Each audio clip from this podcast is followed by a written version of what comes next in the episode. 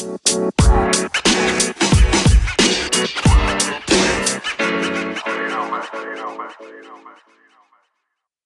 à tous, c'est Pierre Gaillard, j'espère que vous allez bien et que vous êtes au calme. Un petit mot avant de commencer, je suis très heureux puisque le podcast est écouté par de plus en plus de monde et en parlant de monde, je suis allé fouiller dans les statistiques et j'ai vu que plus de 10% de nos auditeurs n'étaient pas en France. Vous êtes sur 6 continents différents, vous êtes aux États-Unis, en Angleterre, au Canada, en Algérie, en Belgique, en Colombie, en Suède, à Singapour, aux Pays-Bas ou encore depuis peu en Nouvelle-Zélande et au Portugal. Merci de faire voyager ce podcast, vous êtes au top. Cinquième épisode aujourd'hui, écoute théâtre, puisque je ne vais pas interviewer une ou un chef d'entreprise comme d'habitude. Non, cette fois-ci, je vais recevoir dans quelques instants un aventurier. Il pourrait avoir le maillot jaune des bonnes causes, puisqu'il s'est lancé le pari fou de faire le Tour de France en vélo couché afin de sensibiliser au réchauffement climatique. Il pédale sous les couleurs de Time for the Planet, il va tout nous expliquer. On reçoit pour cet épisode bonus Ewarn Cotonea. Salut Ewarn. Salut Pierre. Ton prénom il sent bon la Bretagne, je me trompe? Euh, ouais, c'est ça, ouais, c'est euh, breton, c'est une Nord Finistère. Bon, je me rappelle jamais euh, le, la signification de ce prénom, mais oui, c'est breton. c'est curieux. Je me disais bien aussi. Bah écoute, je te laisse te présenter afin qu'on comprenne mieux qui tu es. Ok, ça roule. Alors moi je m'appelle bah, du coup Ewan Cotonea, j'ai 21 ans, je viens du Nord Finistère. Aujourd'hui là je suis en train de faire un tour de France en vélo mobile. Après euh, la question c'est comment j'en suis arrivé là? Euh, donc euh, j'ai fait des études en chaudronnerie industrielle. Donc j'ai fait un CAP, un bac pro, un BTS et une licence pro dans le domaine. La chaudronnerie industrielle c'est un métier qui va consister à travailler les feuilles de métal. Donc c'est quelque chose qui est très très très complet comme, comme, comme travail. Donc ça peut aller de la fabrication de voitures, de bateaux, voire même les fusées d'Elon Musk qui sont en, feuilles d'inox. Moi, dans ce métier, en fait, je me suis retrouvé au début dans le concept de création, le dessin et tout ça. Sauf qu'en travaillant au fur et à mesure dans ce, dans ce travail et en étant plus impliqué à travailler dans une entreprise dans mon année de licence pro, en fait, je me suis rendu compte que les valeurs humaines et éthiques et environnementales n'étaient pas du tout euh, celles que, celles que je voulais euh, avoir au quotidien. Et donc, euh, j'ai eu une espèce de déclic euh, comme quoi c'était pas possible de faire ça. Donc, je me suis mis euh, à voir les choses complètement différemment et à essayer de faire différemment. Très bien, on comprend mieux qui tu es. Tu es parti le 16 septembre de Brest, hein, c'est bien ça? Ouais, c'est ça. Et donc là, au moment où on enregistre, tu es à Lyon. Et parle-nous d'ailleurs de cette première moitié de Tour de France. Alors, donc, euh, oui, départ le 15 septembre et donc ça va faire euh, un mois et demi presque que je suis parti. Euh, donc, j'ai fait presque, non, j'ai fait 2200 km. J'ai fait toute la côte atlantique en fait, de la Bretagne jusqu'au Pays Basque, à Biarritz. j'ai longé tous les Pyrénées, donc j'ai eu l'occasion de rencontrer plein de gens, de parler avec plein de gens, de parler de Time Force the Planet notamment. On déterrera un petit peu plus tard. J'ai eu l'occasion aussi de montrer, parler beaucoup du vélo mobile parce que le vélo mobile c'est quand même quelque chose qui attire beaucoup le regard. J'imagine qu'on en parlera un petit peu plus tard aussi. Absolument. Euh, ouais. Du coup, c'est un grand voyage en fait de faire ce tour de, du pays. C'est beaucoup de rencontres, beaucoup de, de surprises aussi, quelques petites emmerdes et quelques moments euh, qui sont vraiment magiques, des beaux paysages ou des superbes rencontres. On va commencer par les petites emmerdes. Qu'est-ce qui t'est arrivé de problématique sur euh, cette première partie? Alors, il y a eu quelques petits trucs, mais bon, qui m'ont pas empêché de continuer. On peut parler du temps. J'ai fait Arcachon-Biarritz en une journée. Donc, c'était la journée du vendredi. Je sais plus quel, euh, quand, quand exactement, mais c'est pas très grave. Le samedi, en fait, j'avais une conférence à 10 h du matin. Et euh, donc, euh, je devais partir le vendredi matin pour euh, être à Biarritz le soir. C'était un peu un gros rush parce qu'il y a quand même 200 km entre le départ et l'arrivée. Sauf qu'ils avaient prévu un temps complètement pourri. Il y avait 70 km heure de vent établi jusqu'à 85 en rafale, de la pluie, de la grêle, du vent, enfin tout ce qu'il ne faut pas pour faire du vélo. Et donc, ça a été 200 km d'horreur. J'ai failli me retourner. Il y avait de la grêle. J'étais au milieu de la route. Je voyais rien. Euh, bon, après, sur la fin, ça allait mieux, mais euh, c'était la grosse galère. Et dans le vélo, j'étais au chaud et j'étais au sec. C'était déjà ça. Et là, c'était très dur. Là, cette journée, elle a été très dure. Et là, c'est dans ces moments-là où tu te demandes pourquoi tu fais ça. Mais en fait, tu sais pourquoi tu fais ça. Donc, tu vas peut-être euh, nous expliquer après la visée vraiment avec Time. Pour l'instant, explique-nous bah, ce que tu fais quand tu roules pas, justement. Donc, il y a peut-être un, lien d'ailleurs entre ce que tu fais quand tu roules pas et Time for the Planet. Alors, quand je roule pas, c'est que je cherche un endroit où dormir, donc dans un premier temps. Ensuite, euh, quand j'ai trouvé cet endroit, en général, c'est chez des gens euh, qui m'accueillent. Donc, je passe beaucoup de temps en fait à parler aux gens et leur expliquer mon projet, d'où je viens, pourquoi je fais ça. C'est super intéressant, c'est mais très chronophage, mais en même temps, je ne me vois pas euh, arriver chez les gens et faire autre chose que parler avec des gens qui m'accueillent gentiment. Donc, après, quand ça c'est fait, en général, il y a beaucoup de travail sur les réseaux sociaux à faire. Donc, c'est-à-dire déjà bah, faire un petit récap de ce que j'ai pu faire dans la journée, donc pour présenter, dire où j'en suis, parler un peu des rencontres que j'ai faire. Euh, après, il y a pas mal de boulot à faire euh, aussi. Il faut que je me renseigne beaucoup sur Time for the Planet, savoir comment il fonctionne. Globalement, les journées sont très vite remplies. Donc, entre le matin où je pars, euh, l'après-midi, soir où j'arrive, puis le, midi, le temps de manger, de rencontrer des gens aussi, ça passe très vite le temps. Ouais, j'imagine. C'est aussi un peu pour ça que, que je t'ai invité dans un podcast qui normalement est réservé aux entrepreneurs. C'est parce que quand tu me dis, j'arrive dans une ville, je discute avec les gens pour savoir où je vais dormir le soir même, ça me fait vraiment penser au stéréotype de l'entrepreneur qui jette de l'avion et qui est en train de fabriquer son parachute pendant, pendant qu'il tombe. Quoi. Je trouve ça vraiment euh, super culotté et j'adore le, j'adore le principe. C'est pour ça, entre autres, que je t'ai, que je t'ai fait venir. Et euh, deuxième chose pour laquelle je t'ai fait venir, bah, on a tous entendu ou on entendra tous parler de Time for the Planet. Il s'agit d'une entreprise à, but non lucratif qui lutte activement contre le réchauffement climatique. Tu peux nous en parler un peu plus en détail? Bah, Comme tu l'as très bien dit, en fait, on parle d'entreprise, mais on peut aussi parler de mouvement ou de fonds d'investissement. Entreprise, c'est pour la structure juridique. Donc, euh, Time for the Planet, comme tu l'as dit, c'est une entreprise à but non lucratif, c'est-à-dire que les fonds qui sont récupérés vont servir uniquement à financer des innovations technologiques ou pas. Je dis souvent cette phrase, mais c'est Donc, l'objectif, c'est d'avoir des innovations technologiques ou pas, du coup, qui vont permettre de réduire euh, l'empreinte euh, carbone. Je vais donner un exemple parce qu'il n'y a que comme ça, je trouve qu'on peut vraiment comprendre. Il y a des scientifiques qui trouvent des innovations technologiques. Bah, la plupart du temps, c'est des innovations technologiques quand même. Ces scientifiques qui vont trouver, euh, par exemple, là, il y a une personne en France qui a trouvé comment faire un ciment bas carbone. Donc, ciment bas carbone, c'est un ciment qui fait bien moins d'émissions de CO2 que le ciment qu'on utilise aujourd'hui l'industrie du ciment, c'est 5% des émissions de CO2 mondiales. Donc 5%, c'est quand même énorme. Donc euh, aujourd'hui, il y a une personne qui a trouvé comment faire un ciment qui n'a pas besoin d'être chauffé à 1500 degrés avec du, gaz, euh, gaz dans des gros fours. Euh, enfin bon, c'est une industrie qui est vraiment extrêmement polluante. Donc cette personne aujourd'hui a réussi à trouver quelque chose qui est vraiment efficace. Le seul problème, c'est que toute cette personne ne pourra pas industrialiser ce procédé. Donc là, Time for the Planet, en fait, ils ont découvert ce projet qu'ils ont trouvé génial et ils vont financer en fait l'industrialisation, la recherche, le développement euh, jusqu'à la commercialisation du produit. Pour ça, ils vont créer une filiale, une sous-filiale Time for the Planet, qui va être une entreprise qui comprend euh, du coup ce chercheur ou cette chercheuse, euh, des salariés qui vont, pouvoir assister les recherches et aussi des entrepreneurs parce que une entreprise, ça se fait pas en un claquement de doigts. Donc, bah, du coup, j'imagine que tes auditeurs, ils le savent très bien, il faut quand même un peu d'expérience. Donc là, en fait, on va euh, donner une boîte à outils aux scientifiques avec de l'argent et des entrepreneurs euh, pour pouvoir créer des entreprises qui vont pouvoir, à leur tour, créer des innovations qui vont pouvoir faire baisser les, taux, de, les taux de CO2, de méthane et tout ça dans l'atmosphère. Donc ça, c'est un exemple euh, parmi d'autres. L'idée de Time for the Planet, elle est vraiment là. Donc après, on peut s'éterniser euh, dans le, la, stature juridique de Time for the Planet, mais c'est un peu plus compliqué. Mais ce qu'il faut retenir aussi, c'est que chaque citoyen peut être associé de Time for the Planet. C'est-à-dire que si demain j'ai envie de participer à ce mouvement, parce que tu parles d'un mouvement et je pense que c'est plus qu'une entreprise, un regroupement ou autre, c'est plus vraiment un mouvement. Si demain j'ai envie de participer à ce mouvement, je peux tout à fait intégrer ce mouvement en apportant euh, un peu d'argent, en apportant euh, des idées, euh, en apportant mon savoir-faire. C'est ça, ouais. Et je peux tout à fait intégrer donc le mouvement Time for the Planet. Pour ça, il suffit de se rapprocher du site internet et ça se fait, ça se fait comme ça. Donc, parce que l'idée, il me semble, si je ne dis pas de bêtises, je parle sous ton contrôle, c'est de regrouper assez de personnes pour avoir un milliard d'euros pour financer justement 100 entreprises à but, euh, on va dire, écologie. C'est ça. Donc euh, en fait, cette euh, entreprise, Time for the Planet, c'est une société à commandite par action. Donc ça veut dire clairement qu'il y a une mission de Time for the Planet. Donc sa mission d'être, sa raison d'être en fait, c'est pour résoudre des problèmes environnementaux. C'est sa seule raison de vivre. Comme tu le dis, en fait, n'importe quel citoyen peut avoir des parts de Time for the Planet à partir de 1 euro. Donc ces parts, en fait, elles ne seront pas soumises à la spéculation.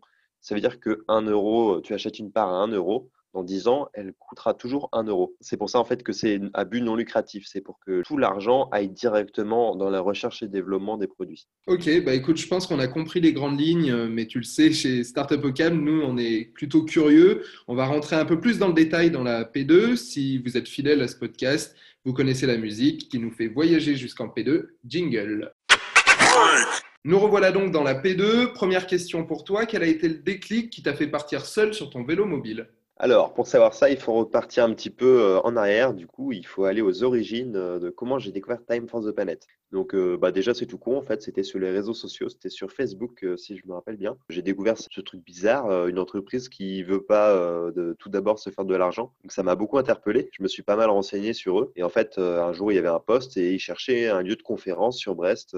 et je me suis dit que j'allais retrouver un lieu de conférence. Donc, je retrouve un lieu de conférence sur Brest. Et en fait, avec le confinement, ça a été impossible de faire cette conférences. Sauf que moi, j'avais toujours envie de les aider et je cherchais comment. Et en fait, j'ai eu levé le mobile à partir de février. Donc, c'est à partir de ce moment-là où j'ai pu commencer le travail avec tous les jours. Sauf que ce travail, j'y voyais pas de sens, comme je vous le disais. Time Force the Planet faisait beaucoup de sens en moi, sauf que je ne savais pas comment aider Time for the Planet. Et là, un jour, en fait, j'ai eu cette révélation de voir le vélo mobile tout beau, tout propre sur les côtés. Et je me suis dit, mais si je mettais le logo de Time for the Planet sur les côtés de ce vélo? Et en fait, c'est de là que tout est parti. Euh, au début, je voulais juste aller au travail avec les logos de Time for the Planet sur les côtés de mon vélo. Donc, ces deux, ces deux beaux gros logos, on les voit assez bien de loin quand même. Sauf que je me suis dit, mais aller au travail euh, pour un travail qui n'a aucun sens, ça, sert à rien. quoi. J'ai pas envie de faire ça. De là, j'ai commencé à déconner complètement dans ma tête et je me suis dit, bah, si je partais faire un tour de France pour Time for the Planet en organisant des conférences euh, avec Time for the Planet? C'est un projet qui a commencé à se monter et puis au final, bah, me voilà à Lyon, à 2000 km de chez moi, euh, en plein Tour de France. Voilà. C'est génial. Bah justement, parle-nous du vélo mobile. Tu as commencé à nous en dire quelques mots. On a compris qu'il y avait des carénages, mais qu'est-ce qui le différencie justement d'un vélo couché? Quelles sont ses caractéristiques? Enfin bon, bref, toutes les questions qu'on doit te poser habituellement, on veut bien les réponses du coup. Ok. Alors, euh, un vélo mobile, c'est un vélo couché avec un carénage. Donc, pour ceux qui ne savent pas ce que c'est un carénage, euh, ce qui se comprend, c'est en fait une coque. En fait, concrètement, le vélo mobile, c'est un vélo où on va pédaler allongé. On est un peu comme dans un transat avec un pédalier. On a deux roues à l'avant, une roue à l'arrière. Au nom du code de la route, c'est un vélo. Donc, c'est-à-dire que je peux aller sur les pistes cyclables, je peux aller sur la route aussi. C'est un vélo qui est particulier, certes, parce qu'il a quand même euh, une coque qui fait 30 kg. Il mesure à peu près 2,70 m de long pour 75 cm de large et 85 euh, cm de haut. Donc c'est quand même un gros vélo. son gros avantage, en fait, c'est son aérodynamisme, parce que la contrainte, euh, souvent, euh, à laquelle on est contraint quand on, est, fait du vélo, c'est l'air. On s'en rend pas compte, en fait, en vélo, que c'est ce qui concrètement nous freine. Tu vois, pour dépasser les 25-30 km/h, il faut commencer à être un cycliste qui est habitué, un cycliste, enfin, sportif en tout cas un petit peu. Donc c'est là où intervient en fait l'intérêt aérodynamique du vélo mobile. Donc lui, il va opposer une surface frontale à l'air pour avancer qui sera beaucoup plus faible que comme on est allongé. Finalement, on, a moins de surface à l'air. Et en plus, la coque aérodynamique, donc en forme de extrêmement profilé, c'est en forme de suppositoire, hein, il faut le dire, il ne faut pas avoir peur. Mmh en forme de fusée ou en forme de saucisson, c'est ce que vous voulez, mais cette forme particulière en fait fait que le vélo est beaucoup plus aérodynamique. Tout le monde a ses petits chiffres, il y en a qui disent que ça divise par 10, par 30 euh, la résistance euh, au roulement, mais c'est vraiment quelque chose qui est extraordinaire de pédaler à plus de 45 km/h sur du plat sans faire plus d'efforts que ça. Pour donner des chiffres qui sont eux vrais et vérifiés, un vélo de ville pour rouler à 29 km/h, il va avoir besoin de 250 watts. Donc euh, là où mon vélo, par exemple le Quest Carbone, c'est comme ça qu'il s'appelle mon vélo, que le nom donné par la marque qui s'appelle du coup Vélo Mobile. Le Quest Carbone, lui, il aura besoin de 250 watts pour aller à 49 km/h. Donc c'est ah pratiquement deux fois plus rapide. C'est là en fait où on voit vraiment l'intérêt du vélo. Ce vélo, son seul avantage, c'est pas non plus de pouvoir aller plus vite qu'un vélo normal, ou vélo droit qu'on appelle euh, parmi les vélos couchés. Ce vélo, il a aussi l'avantage finalement avec cette coque d'être euh, une bonne protection contre les intempéries. Donc euh, quand il va pleuvoir, en fait, on est à l'abri dans le vélo. S'il neige ou s'il fait vraiment très froid, on est aussi au chaud. Comme on a beaucoup moins de courant d'air, c'est un vélo qui permet de faire un peu du tout temps. Comme je vous le disais tout à l'heure, j'ai pu faire un Arcachon Biarritz par 10 degrés, 70 km/h de vent, de la pluie, de la grêle. Donc comparé à d'autres cyclotouristes qui essaient de faire la même chose que moi, eux, ils ont fait 20 km dans leur journée. Finalement, la coque, c'est un gain aérodynamique, un gain contre les intempéries, mais aussi contre les accidents. Beaucoup de vélos qui sont accidentés tous les ans Il y a des vélos mobiles aussi, parce que ben, c'est pas parce qu'on est en vélo mobile qu'on évite des accidents. Mais l'avantage de la coque, en fait, c'est que c'est une protection supplémentaire pour le cycliste. Donc, en cas de choc frontal ou euh, un choc qui vient de derrière, en fait, la coque va euh, se plier en, gros et permettre d'amortir le choc. Donc, les chocs latéraux aussi, c'est pareil, même si c'est un petit peu moins probant. Donc, ça évite d'être projeté par terre euh, et d'en subir prendre de plein fouet le choc. Alors là, tu nous parles beaucoup du vélo. tu nous as dit que tu allais au boulot pour t'entraîner avec ton vélo mobile, du coup, comment toi tu t'es préparé et comment tu as préparé ton périple en amont, alors que ce soit physiquement ou euh, comment tu as pensé le tracé, etc., euh, etc. D'abord, en fait, euh, bah, on peut parler d'entraînement, mais moi, en fait, le vélo mobile, à la base, je l'avais simplement acheté pour aller au travail avec. Euh, je suis à une distance de 25 km à peu près du travail où je vais. Moi, j'habite à la campagne. En fait, ce vélo, à la base, il a vraiment été acheté pour, pour se dire, je n'utilise plus ma voiture. Voilà. En effet, je fais 50 km par jour. Du coup, ces 50 km font un petit peu finalement office d'entraînement physique. J'y pensais pas du tout, en fait, à la base, pour faire le tour de France. Donc, j'avais quand même 50 km par jour dans les pattes, donc ça aide après, il n'y a pas eu d'entraînement particulier, euh, ni de. il y a juste eu l'organisation quand même pour ce Tour de France. Donc, il a fallu organiser les conférences, déterminer les dates où je pouvais être euh, dans les villes. Donc, par exemple, Pour pouvoir organiser une conférence là-bas, il fallait avoir une idée précise de la date où j'allais y être, donc à 2-3 jours près. Donner une date précise euh, pour aller à quelque part à 2000 km de chez moi, c'est quand même quelque chose qui est un petit peu complexe. Donc, j'ai mis un peu de temps à trouver une gymnastique, finalement presque trouver un calcul qui me permettait de déterminer cette, euh, distance et donc cette date. Après, il a fallu aussi trouver tout le matériel nécessaire. Quand on voyage en vélo, on n'a pas envie de se taper 2 euh, ou 3 kilos supplémentaires dans le vélo. Donc, on cherche le matériel le plus léger, le plus résistant et le moins cher aussi un petit peu quand même. On n'a pas envie de se ruiner euh, pour acheter tout ça. Donc, ça a été assez long, assez compliqué, vraiment surtout très long pour, pour faire toute cette organisation. C'est un travail qui se fait en amont on n'a pas l'impression que c'est un travail euh, et on, dirait qu'il est un petit peu dissous dans le reste du projet. Et c'est quand même des heures et des heures et des heures de travail entre la planification de l'itinéraire, l'achat et la préparation de, tout ça. Donc c'est très long et euh, il faut le prendre en compte. Carrément. Toute la logistique, la, partie un peu émergée de l'iceberg est très importante quand même. On va évoquer euh, ton meilleur souvenir. T'en as un qui te saute aux yeux comme ça ou il est noyé parmi tant de rencontres? Il y a pas mal de souvenirs. Il y en a un en particulier donc c'était entre Royan et Soulac-sur-Mer, à 100, 150 km au nord-ouest de Bordeaux. Donc c'est en fait sur la côte. Euh, je devais traverser le bras de mer qui est entre Royan et Soulac-sur-Mer. Donc, c'est une petite traversée de 3 km. Donc, il y avait la possibilité de soit de contourner ce bras de mer, passer un peu plus dans les terres.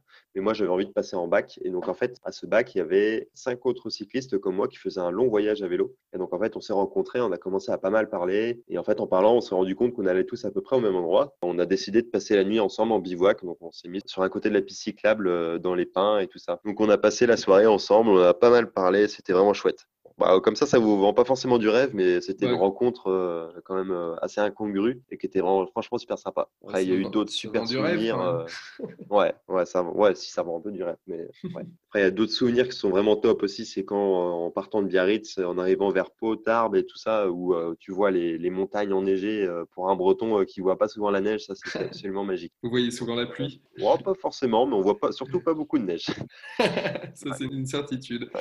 Et puis euh, aussi, il y a, enfin, pardon, je te coupe, mais il y a aussi la, fierté en fait d'arriver à l'autre bout de la France, euh, juste à la fin, on pédales. Et ça, je crois que c'est vraiment ce qui est magnifique parce qu'aller à l'autre bout de la France aujourd'hui en 2-3 heures en avion, c'est largement possible. Aller à l'autre bout de la France en pédalant finalement, avec juste son, sa propre énergie, je crois que ça, c'est le truc auquel je suis le plus fier et où j'ai pas honte de dire que je suis fier d'avoir fait le Tour de France en vélo.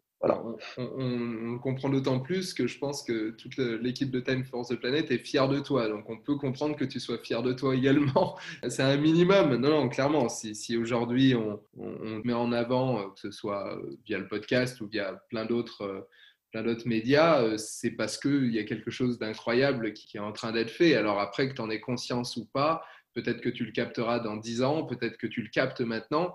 Et apparemment, tu le captes maintenant puisque tu es toi-même fier de ce que tu arrives à faire. Donc, euh, c'est encore plus beau quand, quand, tu sais ce que tu es en train de faire. Je reviens un petit peu sur ce que tu dis. Je trouve qu'il y a deux choses un petit peu qui sont à dissocier en fait. Il y a le fait d'être fier d'arriver à l'autre bout de la France en pédalant et le fait de faire un Tour de France. Parce que finalement, j'ai envie de dire, un Tour de France, c'est pas hyper physique. Enfin, je veux dire, euh, enfin, il faut une petite forme, mais c'est n'est pas quelque chose de surhumain en fait. Et là où vraiment où je suis le plus fier pour l'instant, c'est de, de, me dire j'ai traversé la France en vélo. c'est vraiment le fait de se dire c'est juste ma force personnelle qui, a fait ça, enfin ma force, ma détermination, enfin bon, tout ça. Il faut dissocier un petit peu les choses, même si ça peut paraître un peu similaire, je trouve qu'il y a quand même une différence. Ok, bon, ouais. On a parlé de ta première partie de Tour de France, on va parler du reste des festivités. En, gros, combien d'étapes et combien de jours il te reste avant de boucler cette euh, grande boucle? Alors, combien de jours euh, comme ça, je ne sais pas trop, je n'ai pas compté, mais je rentre chez moi le 29 novembre. Donc, si tout va bien, si j'ai bien calculé tout ça. Donc après, il y a pas mal d'étapes, euh, donc notamment pas loin de Dijon. On est censé aller voir un guest, donc c'est un chanteur, un chanteur qui commence à être assez connu, mais je vous en dis pas plus. Donc normalement, vous le saurez très bientôt. après, c'est direction. Ouais, bah, j'espère que vous suivrez ça. Euh, après, donc euh, là, je vais sur Metz, euh, Metz, mais je ne sais jamais comment ça se dit, Metz, je crois. Ça se dit Metz, ouais, c'est ça. Metz, c'est ça, c'est ça. Donc Metz, Strasbourg, pas Strasbourg-Metz. Reims, je vais aller à la rencontre de personnes qui sont en train de créer une micro-ville, donc c'est la micro-ville 112. C'est un projet qui vise à créer un village autonome en énergie, qui puisse être autonome aussi en économie, donc avec une économie circulaire. Donc c'est un projet qui est vraiment très intéressant et donc euh, je vais rencontrer euh, tout le monde là-bas où il y aura également une conférence. Après c'est direction Lille où il y aura euh, une grosse conférence et l'ouverture d'une antenne Time for the Planet à Lille. Donc ça va être un grand moment aussi. Et après je fais toute la côte de la Manche en passant par bah, toute la côte en fait aux dernières nouvelles, on a une très grosse conférence qui est organisée à Cherbourg, donc il y aura plus de 200 places. pour moi, ça paraît une très grosse conférence parce que j'ai jamais fait ça, mais, c'est une, une très après, on retourne à la maison. Ok, ça marche. Bon, qu'est-ce qu'on peut te souhaiter pour cette euh, deuxième partie de tour? Un peu de bonne météo pour changer un peu de, de ce que tu as pu euh, connaître? Ouais, Ouais, ah ouais, la bonne météo, ce serait un truc qui serait franchement pas mal. Euh, de pas crever aussi, ce serait un classique pour un cycliste. Euh, mais ouais, de la bonne météo, pas trop de froid et pas trop de pluie. Voilà, ce sera déjà, ce sera déjà génial. Bon, bah, c'est ce que je te... aussi. C'est ce que je te souhaite, ouais, que tu passes à, travers les gouttes euh, telles qu'elles soient. Euh, bah écoute, euh, ce que je peux te demander, c'est la question que je pose souvent. Quelle question aurais-tu aimé que je te pose? Alors, la question. Euh, donc, euh, je vais répondre. Enfin, c'est une question en fait qu'on me pose très, très, très souvent, voire même à chaque fois qu'on m'interpelle par rapport au vélo. Donc, c'est oui, mais là, il y a une assistance électrique. Et donc, euh, c'est the question en fait. Et je réponds tout le temps. Et tu, réponds tout le temps quoi Que non, j'imagine. Quand il y a une assistance électrique, en fait, moi sur mon vélo, c'est marrant, mais j'ai quand même marqué 100% musculaire parce qu'on euh, on me le demande à chaque fois. Mais enfin, ça, visiblement, ça n'empêche pas les gens de demander. Mais non, le mon vélo, il n'y a vraiment pas d'assistance électrique. Donc, euh, la seule chose qui fait qu'il y a d'électricité dans mon vélo, en fait, c'est une petite batterie, vraiment toute petite batterie qui fait 2,6 euh, ampères, donc c'est minuscule pour 12 volts. Donc c'est ce qui permet d'alimenter en fait euh, le circuit électrique du vélo, donc c'est-à-dire les phares, les clignotants, klaxons, euh, feu de stop et euh, des petites veilleuses qui permettent d'être vues de nuit. c'est plus de la sécurité que du confort ou de la puissance. C'est ça. c'est ça, carrément. Ok. Bon, ben, écoute, euh, une dernière question qui, celle-là, est beaucoup moins piège. Comment on peut te suivre et, retrouver ta belle aventure? Alors, euh, pour me suivre, en fait, euh, moi, j'ai mon compte Instagram. Je ne suis pas trop réseaux sociaux, mais j'essaie de m'y mettre quand même pour parler de tout ça. Donc, il y a mon compte Instagram, c'est Blue, Planet, Blue Planet Alternative. J'ai toujours du mal à articuler sur le mot planète, c'est dommage. c'est Blue Planet Alternative. Donc, après, j'ai un compte Facebook aussi, c'est Eward Cotonia, c'est mon compte perso ok. Euh, bon, je suis pas très fort sur la com, mais voilà, c'est là où vous pouvez, vous pourrez me suivre. Et aussi Time for the Planet aussi euh, sur les réseaux sociaux, Facebook, Instagram et leur compte, euh, leur site internet. C'est ça. Et eux, pour le coup, ils sont très doués sur la communication et vous retrouverez très facilement donc le compte de Time for the Planet sur les divers réseaux sociaux et sur leur site internet. Vous verrez euh, Arthur qui fait des super vidéos et tout ce qui se démène à fond pour que ça marche. On ira voir tout ça. Je te remercie. J'ai passé un super moment avec toi. Ça m'a fait très plaisir bah, de faire ta connaissance et de discuter avec toi sur ce pari euh, qui à la base est un peu fou de vouloir faire le, le Tour de France à vélo, mais pour euh, la planète, pour le coup, c'est le titre qu'on a décidé de donner à cet épisode. Et je te félicite encore et je te souhaite euh, plein de vent dans le dos et euh, pas de face. ouais, Ouais, bah merci, bah, ça me fait carrément plaisir aussi de pouvoir parler avec toi. C'est chouette de pouvoir intervenir dans ce, dans ce genre de podcast finalement, moi qui, qui en écoute assez souvent, et puis de pouvoir être dedans, c'est chouette. Eh ben, c'est génial. Je te souhaite le meilleur. Ouais, merci. Malgré une envie et une motivation à toute épreuve, Eward a malheureusement dû mettre un coup de frein à ce projet. Comme tout le monde, il est actuellement reconfiné et il espère pouvoir terminer sa mission au printemps 2021. Si vous êtes intéressé par le projet, je vous encourage à taper Time for the Planet sur votre moteur de recherche préféré. Si vous avez une entreprise, je vous donne toute ma force et je pense très fort à vous pour cette délicate période qui s'annonce. Pour occuper vos soirées de confinés, suivez-nous sur Instagram, Startup OKLM, et n'oubliez pas, likez, commentez, partagez, Startup au calme et votre ami.